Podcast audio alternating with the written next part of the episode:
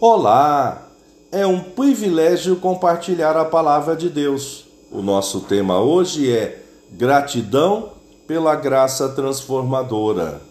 Em 1 Timóteo 1, 12 e 13, lemos: Dou graças a Cristo Jesus, nosso Senhor, que me fortaleceu e me considerou fiel, designando-me para o ministério, a mim que no passado era blasfemo, perseguidor e insolente.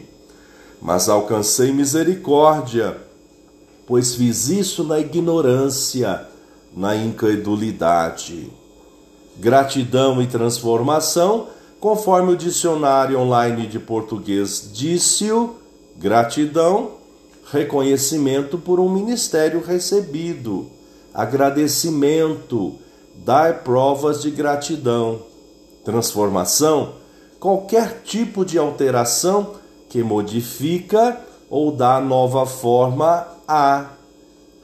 O apóstolo, nesta porção de texto, revelou a sua gratidão ao Senhor Jesus pelo fato de ter sido chamado para a proclamação do Evangelho, a boa nova, noticiar que o Salvador do mundo havia chegado, o único capaz de remir os pecados todos do mundo todo, transformar os corações através da fé, que também é uma dádiva presente de Deus. Com transparência de alma, disse: Me considerou fiel, designando-me para o ministério, a mim que no passado era blasfemo, perseguidor e insolente. Mas alcancei misericórdia, pois fiz isso na ignorância, na incredulidade. O reconhecimento do pecado é exclusividade por obra e ação do Espírito Santo. Assim, a visão humana é descortinada.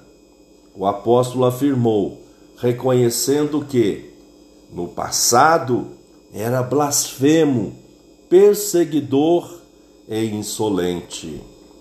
Lições preciosas que dependemos desse texto.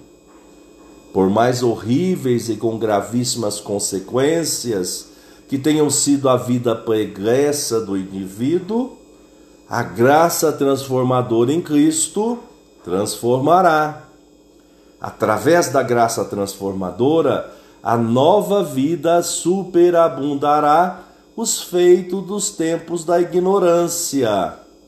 Glórias ao Eterno.